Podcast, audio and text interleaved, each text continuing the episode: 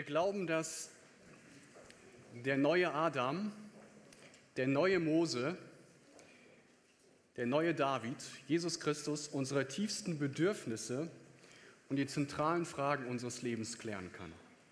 Letzte Woche haben wir uns gefragt, bin ich gut genug? Und wir haben gehört, Jesus Christus ist gut genug. Wenn mir etwas super gelingt oder wenn ich gefallen und gesündigt habe, dann ist Jesus Christus gut genug. Heute wollen wir uns die Frage stellen, wer prägt uns und unsere Bestimmung? Wer prägt meine Identität und wer prägt meine Bestimmung? Mose hat wie kein anderer die Identität und Bestimmung des jüdischen Volkes geprägt. Sie waren Sklavenarbeiter in Ägypten, er bezeichnete sie als Könige und Priester.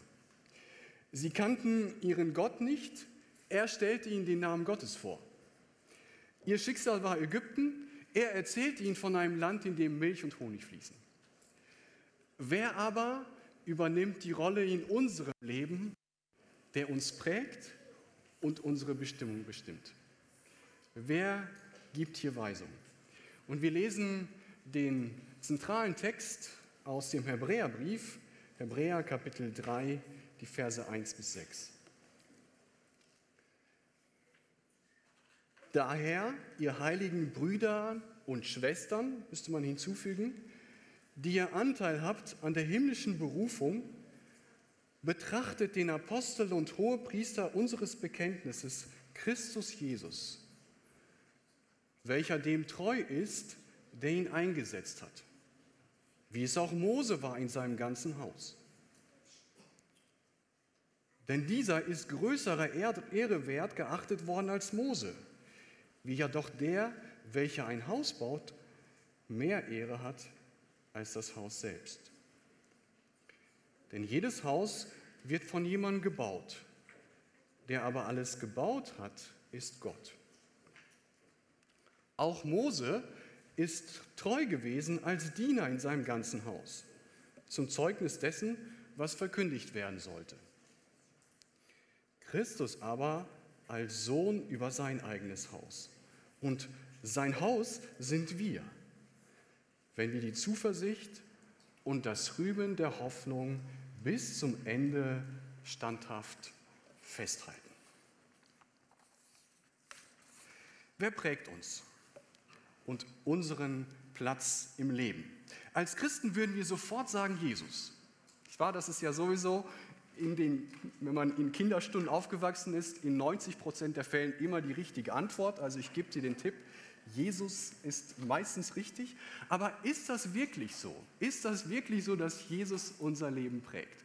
Uns, wir leben in einer Kultur, in der Menschen, viele Menschen sagen, wer mein Leben prägt und bestimmt, das bin ich selbst.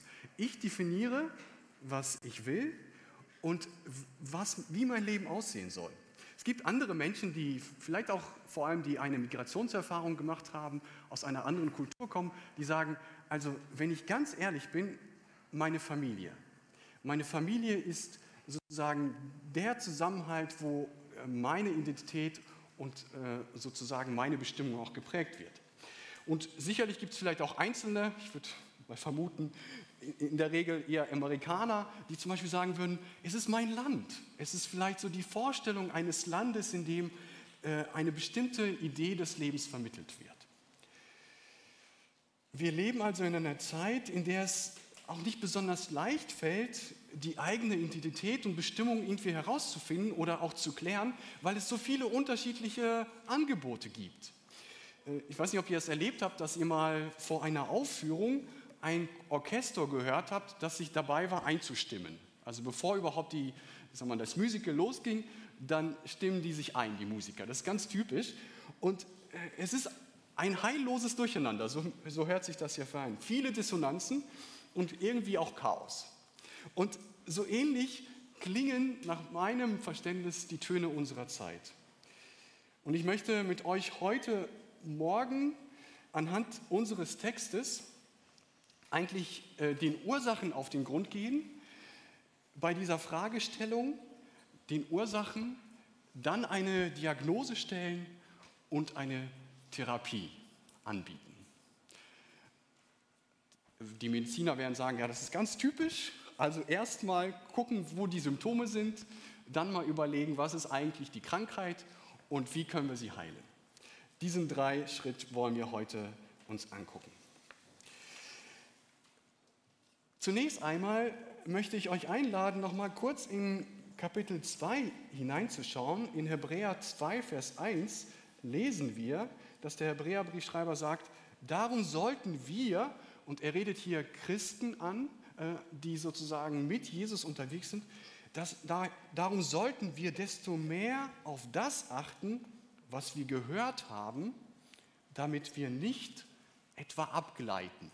Dieses Wort abgleiten hat so ein bisschen was mit Abdriften zu tun. Also wenn ihr euch einen Fluss vorstellt und es gibt so eine Schneise, in der sich der, der Fluss teilt und ihr seid auf einem Floß unterwegs und je nachdem, wohin euch die Strömung treibt, kann es passieren, dass ihr in die linke oder in die rechte Hälfte sozusagen des Flusses weiter getrieben werdet. Und dies, das ist hier dieses Wort, das gebraucht wird. Es ist ein schleichender Prozess, der aber auch Christen begegnet und äh, sie konfrontiert.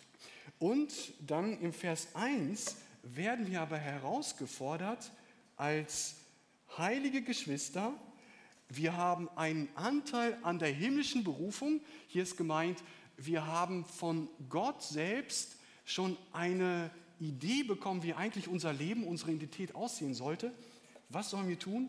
Betrachtet den Apostel, man müsste eigentlich übersetzen, den Gesandten, also äh, Jesus den Gesandten und den Hohepriester unseres Bekenntnisses. Wir werden aufgefordert, in diesem Begriff betrachten, die Augen auf ihn zu richten. Es ist nicht so sehr, manche Übersetzungen sagen, schaut auf Jesus. Nun könnte man fragen, ja, wo ist er denn? Also äh, ist irgendwie schwierig. Gemeint ist dort das Wort, sich sozusagen gedanklich auf Jesus zu fokussieren, in seinen eigenen Gedanken Christus im Blick zu haben. Es ist ein Wort der Wahrnehmung, des Bemerkens, aber immer mit diesem äh, griechischen Wort des Verstandes, der Gedanken, des Denkens. Also wir sollen uns auf einen Punkt hin konzentrieren, nämlich auf den Gesandten und den hohen Priester Jesus Christus. Wir leben jedoch in einer Zeit, in der das ganz, ganz, ganz, ganz schwierig ist, oder? Eine Welt voller Ablenkungen. Forscher der University of California und der Humboldt-Universität haben herausgefunden, dass Arbeitnehmer im Büro etwa alle drei Minuten abgelenkt werden. Und es gibt sogar Studien, die dann sagen, manche brauchen 23 Minuten lang, damit sie wieder an den Punkt kommen, wo sie ursprünglich waren. Das können interne oder externe Faktoren sein. Also der Mitarbeiter, der ins Büro kommt oder auch einfach ein, irgendein Gedanke, ach, ich muss ja bei eBay Kleinanzeigen noch irgendwas kaufen oder so. Es gibt Studien, die sagen, dass der heutige Mensch 81.500 Mal sein Smartphone checkt. 4,3 Minuten. Nun ist das, ich will das gar nicht problematisieren, aber wenn man das runterrechnet, merkt ihr hoffentlich, dass unser Leben sich immer mehr zerstückelt. Alle 4,3 Minuten, wenn man das statistisch rechnet, checke ich also mein Smartphone. Das heißt, alle 4,3 Minuten bin ich statistisch gesehen unterbrochen. Ein äh, Forscher hat unter 8000 Christen eine Umfrage gemacht und 54 Prozent der Christen geben an, dass das Erste, was sie morgens in den ersten Minuten des Aufwachens tun, ist, das Smartphone zu checken. Zu schauen, was Neues sozusagen da angekommen ist. Früher haben alle Ratgeber gesagt, also die sich zum Beispiel mit Zeit und äh, zielorientierten Leben beschäftigen, gesagt, geh in dein Büro, schließ die Tür und arbeite konzentriert. Heute haben wir die Welt immer in unserem Büro mit dabei. Und äh, ob jetzt in unserem Wohnzimmer, auf der Toilette, in unserem Büro, die Welt ist nur einen Klick von uns entfernt. Das heißt, wir leben in einer Welt, in der wir permanent Ablenkungen erleben. Ich möchte mal einen Test machen mit euch. Wer hat letzte Woche äh, irgendwie einen Film oder irgendwas im Fernsehen oder bei Netflix mal gesehen? Darf ich das mal sehen? Okay. Und wer von euch hatte gleichzeitig auch ein Smartphone dabei? Und wer von euch hat auch gleichzeitig parallel etwas geguckt beim Smartphone? Okay. Carl Newport, ein äh, Informatikprofessor, sagt, wir, wir erziehen unser Gehirn dahin, dass wir permanent, also immer wieder, gleichzeitig mehrere Dinge tun. Und er sagt, das ist für, für das Konzentrationsvermögen eines Menschen ist das grausam, weil wir ständig uns sozusagen in eine Unruhe versetzen. Ich schaue einen Film, was ich finde hohe Aufmerksamkeit verlangt, besonders wenn ein spannender ist, und trotzdem habe ich mein Smartphone, das kenne ich von mir genauso, und dann muss ich gerade mal was anderes gerade nachgucken. Versteht ihr? Was passiert bei so einem Modell? Es ist so, dass ich mich in die Ablenkung sozusagen überhaupt hineinmanövriere. Nun denken viele Christen, die sagen, ja, das ist ja auch verständlich oder so leben wir in so einer Zeit, aber das Ganze hat eigentlich geistlich überhaupt keine Folgen. Also dass Carl Newport sozusagen da etwas sagt, das ist, das ist überhaupt nicht dramatisch. So, einen Moment. Ja, hallo. Ja, ich bin gerade hier bei der Predigt. Mhm. Ja. Okay, ja gut, alles klar. Äh, wo waren wir?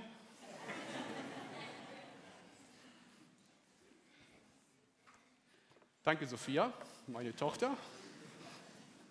Es war kein Notfall. Was ist soeben passiert? Ich habe mehr als 300 Menschen jetzt gerade sitzen gelassen und habe mich einem Telefonat zugewendet.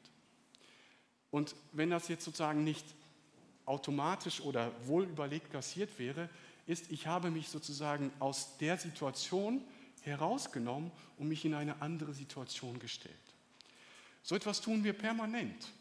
Man könnte jetzt sagen, und ich weiß nicht, euer Empfinden wäre wahrscheinlich, was ist das für ein Depp, der sein Smartphone hier liegen hat. Es ist noch laut und so weiter. Er würdigt uns ja gar nicht. Aber ist es nicht so, dass wir in unserem Leben laufend solche Dinge ganz auf eine ähnliche Art und Weise tun? Also da sind wir gerade mit dem Herrn im Gebet und lassen es zu, dass eine Push-Nachricht uns aus dem Gebet bringt. Wir äh, sind mit dem Herrn des Universums zusammen und lassen es zu, dass irgendwie eine banale Nachricht uns aus dem Gespräch bringt. Wir erleben also permanent Ablenkungen, die uns vom Fokus wegbringen. Douglas Grotius, ein Philosoph, hat schon 97 ein Buch geschrieben, Die Seele von, des Cyberspace, und er schreibt dort, es ist schwer, Gott von ganzem Herzen, ganzer Seele, ganzer Kraft und ganzem Verstand zu dienen, wenn wir ständig abgelenkt und zerstreut sind und multitaskingmäßig mehreres gleichzeitig tun. Übrigens, früher war Multitasking eine Kernkompetenz und man hat das oft Frauen auch zugesprochen, was ich ihnen nicht absprechen möchte. Und äh, ich möchte das glauben, dass manche Menschen mehrere Dinge auf einmal tun können. Heute weiß man, dass das nicht gut ist für unser, für unser allgemeines Wohlbefinden und für unser Leben an sich, dass wir mehrere Dinge gleichzeitig tun wollen und diesen Anspruch auch für uns haben. Grotius sagt, es ist schwer in einem abgelenkten Leben Gott ganz zu, zu dienen, sich ganz ihm zuzuwenden, seinen ganzen Verstand auf ihn zuzubringen. Es ist etwas, was, womit wir ständig konfrontiert sind. Es ist überraschend, das ist mir jetzt die Woche noch durch den Kopf gegangen, das Gleichnis vom Seemann, das Jesus erzählt, wo der Seemann hinausgeht und die Saat auf den Boden wirft, da haben wir es mit vier, von vier Böden, mit drei Böden zu tun, wo die Frucht nicht aufgeht. Und was ist die Diagnose des Herrn? Die Diagnose des Herrn ist, dass es laufend ganz, ganz viele irdische Ablenkung des Lebens sind. Reichtum, äh, eine überhöhte Sicherheitsverlangen, etwas, was äh, mit weltlichen Sorgen zu tun hat und so weiter. Wir sind also in einer Welt zu Hause, in der es laufend Ablenkungen gibt. Und ich will nicht sagen, dass das unser Kernproblem ist. Ich sage nur, dass das von dem, was der Text hier sagt, betrachtet den Gesandten und den Hohepriester, nämlich fokussiert euch auf ihn, habt ihn ständig in euren Gedanken, dass unsere Welt und unsere Umwelt das uns besonders schwer macht, das überhaupt zu leben und zu, letztlich zu tun. Unser Text geht aber weiter und ich möchte mit euch über die Diagnose sprechen, die äh, der Autor dieses Hebräerbriefes hier anbietet. Ich habe das mal so genannt, die Abkühlung des Herzens. Die Abkühlung des Herzens.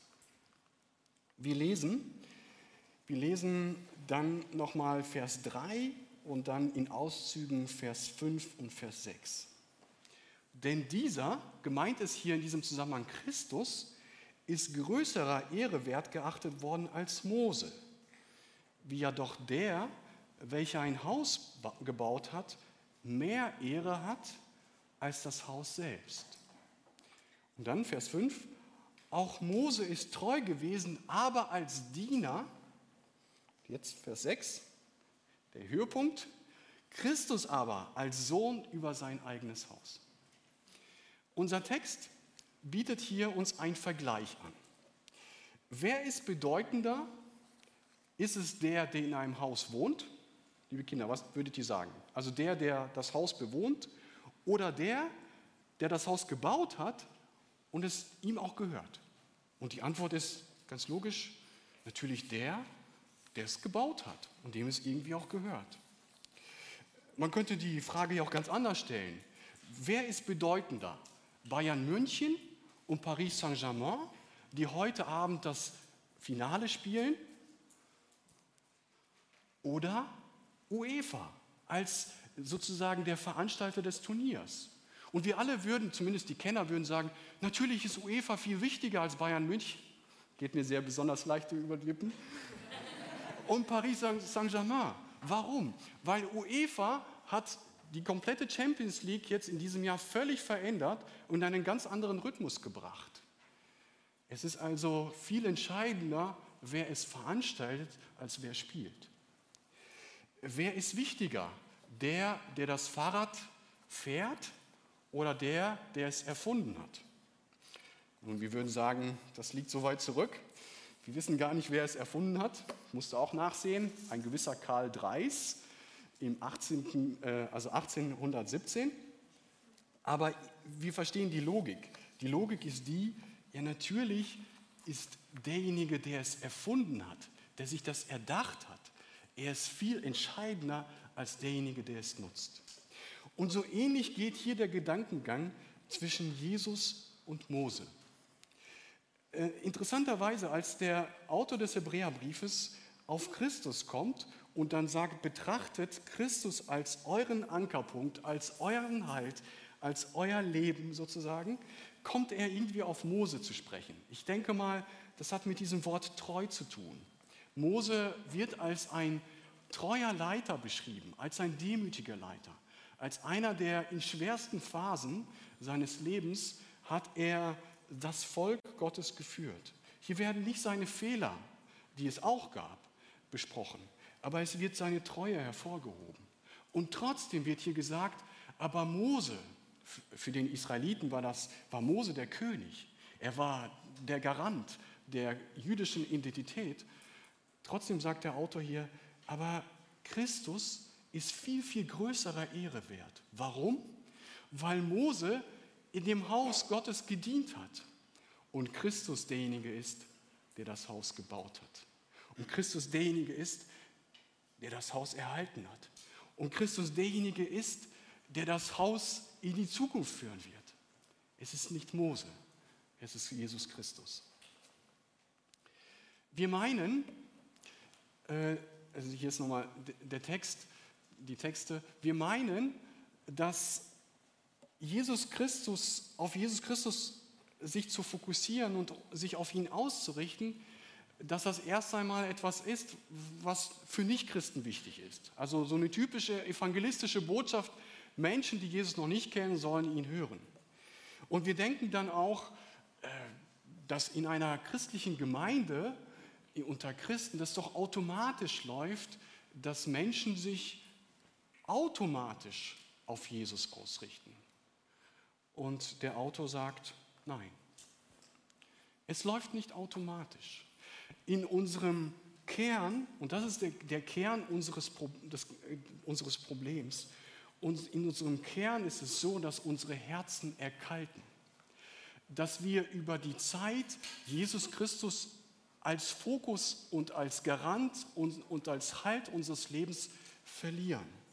Wir sind ständig dabei, dass wir ihn gegen etwas eintauschen. Und äh, der Autor des Hebräerbriefes bringt hier sozusagen eigentlich zwei Strategien, wie wir das häufig machen. Wie erkaltet unser Herz? Wie erkalten wir in der Beziehung zu, zu Christus? Nun, es gibt zwei Dinge, die uns dazu führen. Zum einen, wir degradieren Christus. Wir sagen nicht, dass Christus nicht wichtig ist, aber wir, wir heben ihn von seiner Position und stellen ihn auf eine andere Position. Ich möchte es gleich erklären. Und das Zweite ist, wir werten uns selbst ab. Denn schaut mal in Vers 6, da steht, Christus aber als Sohn ist über das eigene Haus gesetzt und dann steht, und sein Haus sind wir. Das heißt, wenn wir in unserem Denken, in unserem Fokus Christus kleiner machen, machen wir uns automatisch auch kleiner.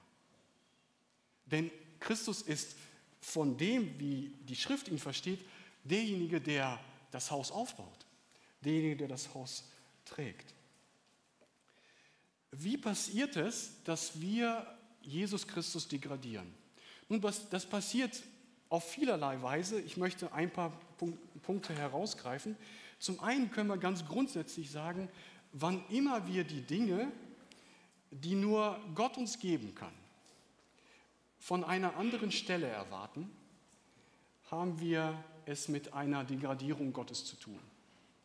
Wann immer wir im absoluten Sinne indem dass wir unsere Hoffnung, unser Wunsch nach Anerkennung, unsere Sicherheit, unsere Gesundheit, unser Wunsch nach Erfüllung im Leben, wenn wir das irgendwo anders suchen und nicht bei Gott, degradieren wir Gott und machen ihn vielleicht zum Mitspieler, aber wir machen ihn nicht zum Garanten unseres Lebens.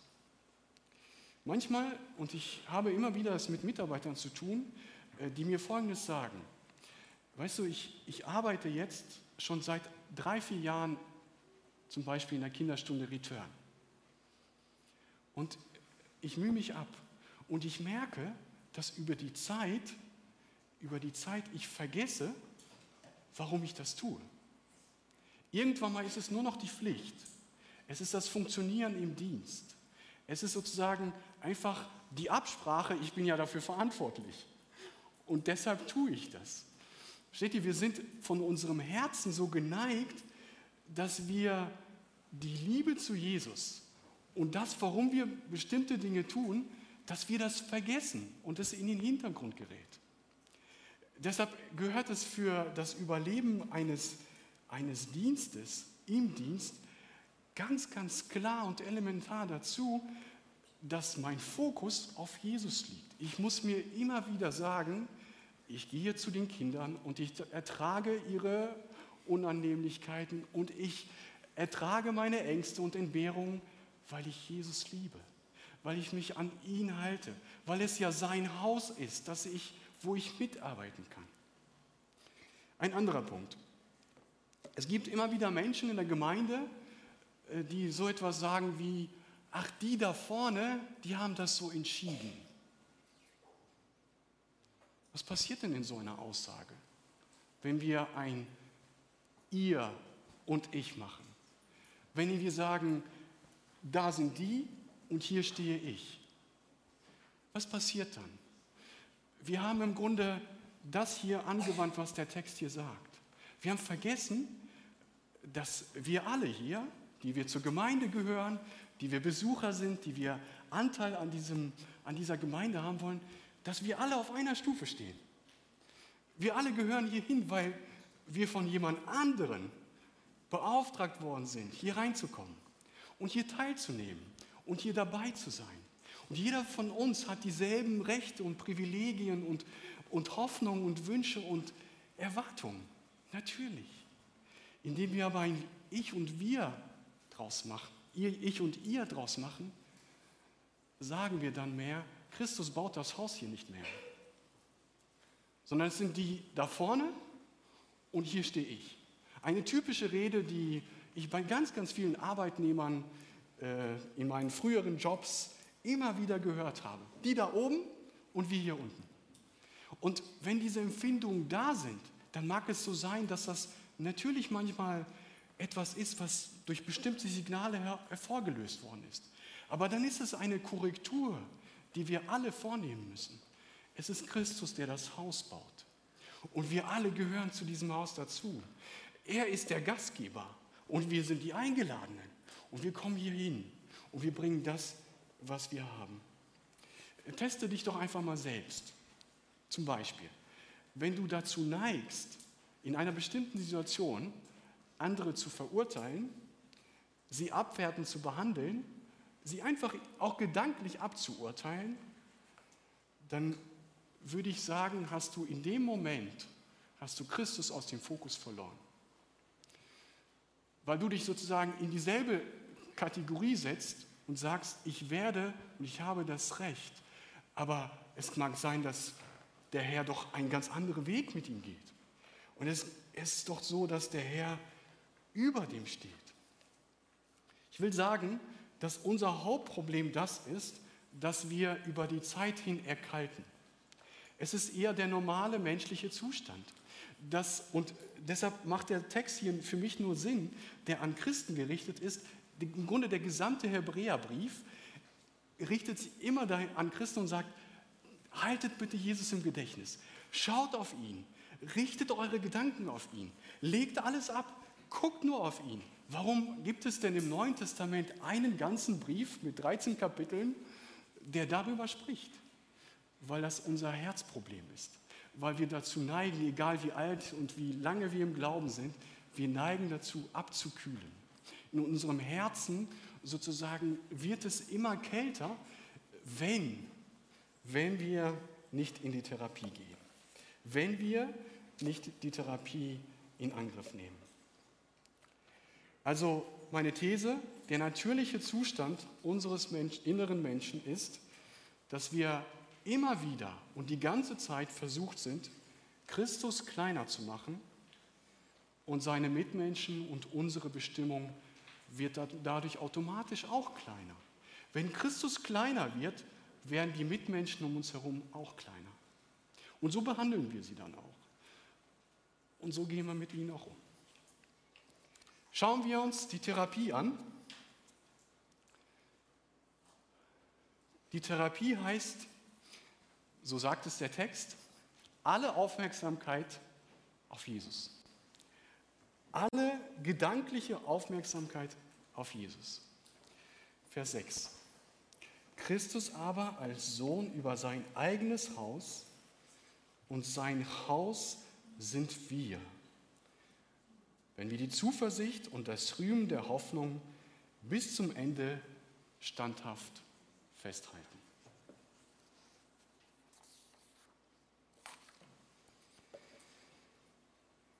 Es gibt nur einen Weg, ein Mensch mit Identität und einer Bestimmung zu werden. Das ist zumindest die christliche Antwort auf diese Frage.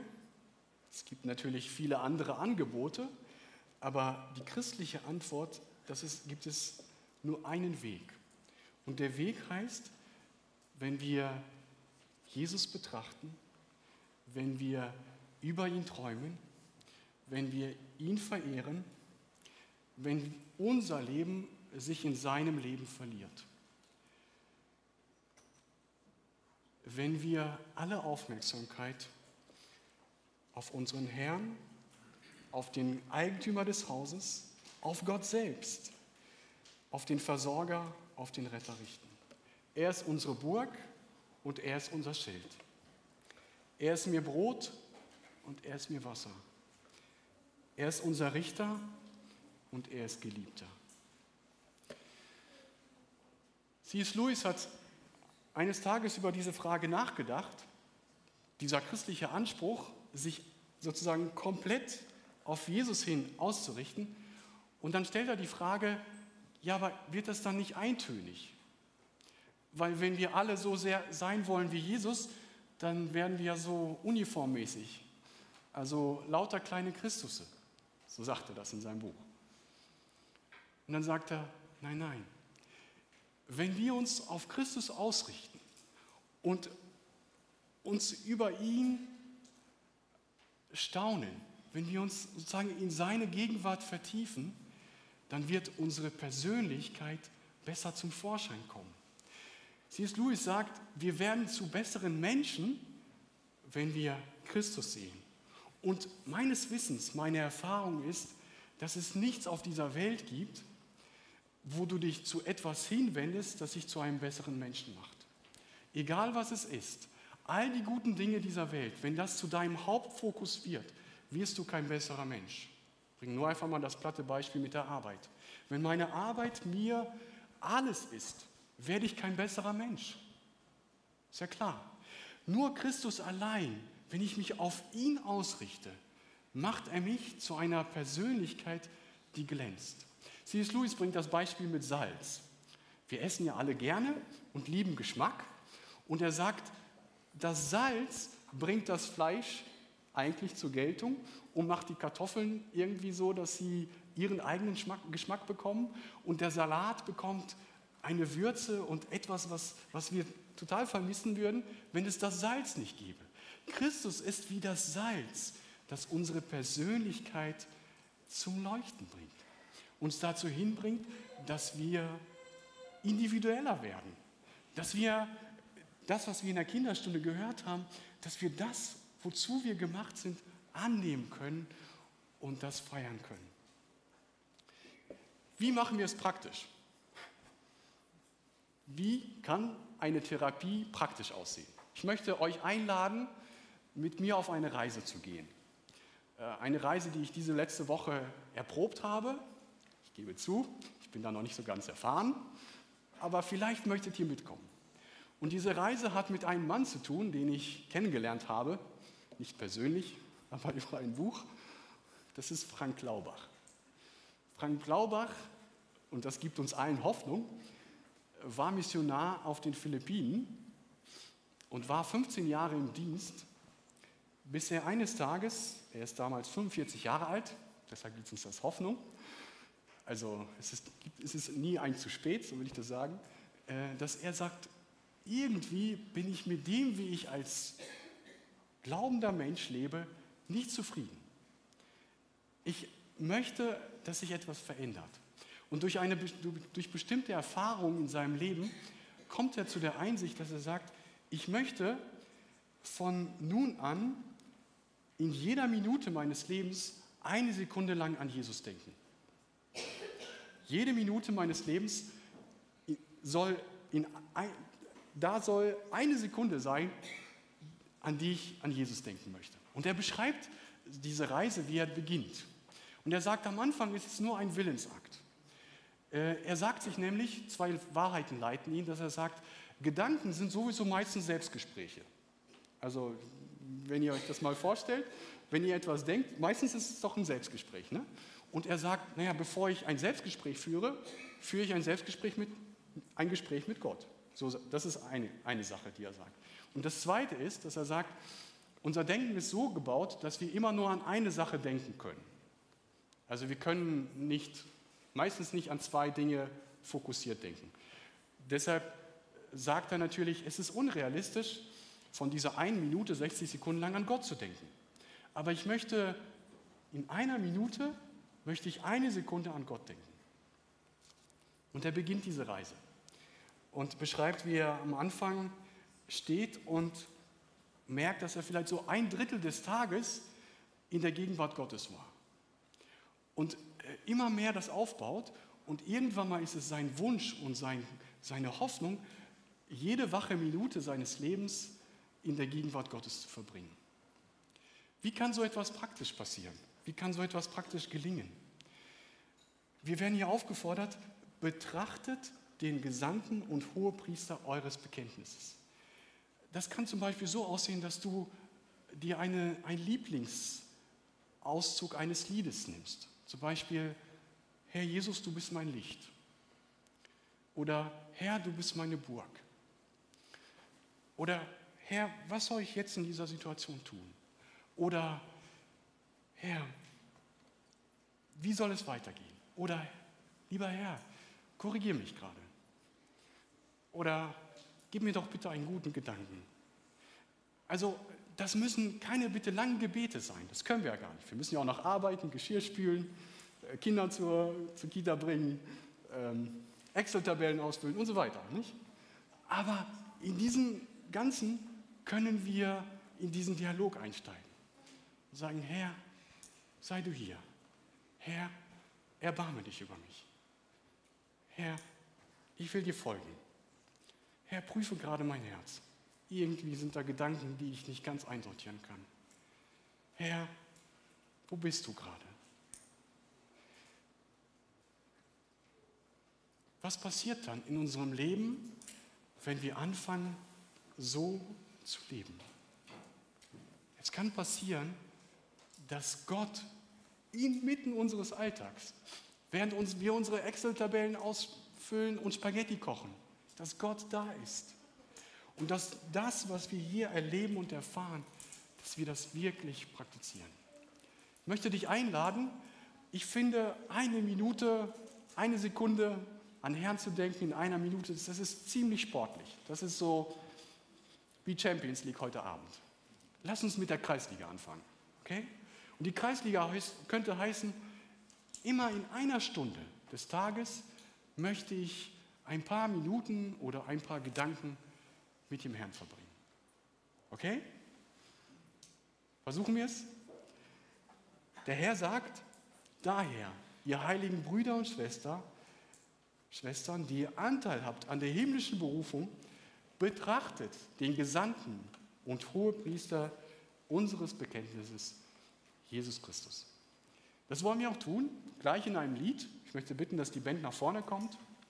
Wir wollen gemeinsam abschließend einen, ein Lied singen, das uns auch nochmal einlädt und, und uns Begriffe gibt, wie das ganz praktisch in der Ansprache des Herrn passieren kann. Mein Jesus, mein Retter. Eins meiner Lieblingslieder, wenn ich mir das so sagen darf, und das habe ich mir auch gewünscht. So, dann bitte ich euch aufzustehen und wir singen das gemeinsam zur Ehre des Herrn.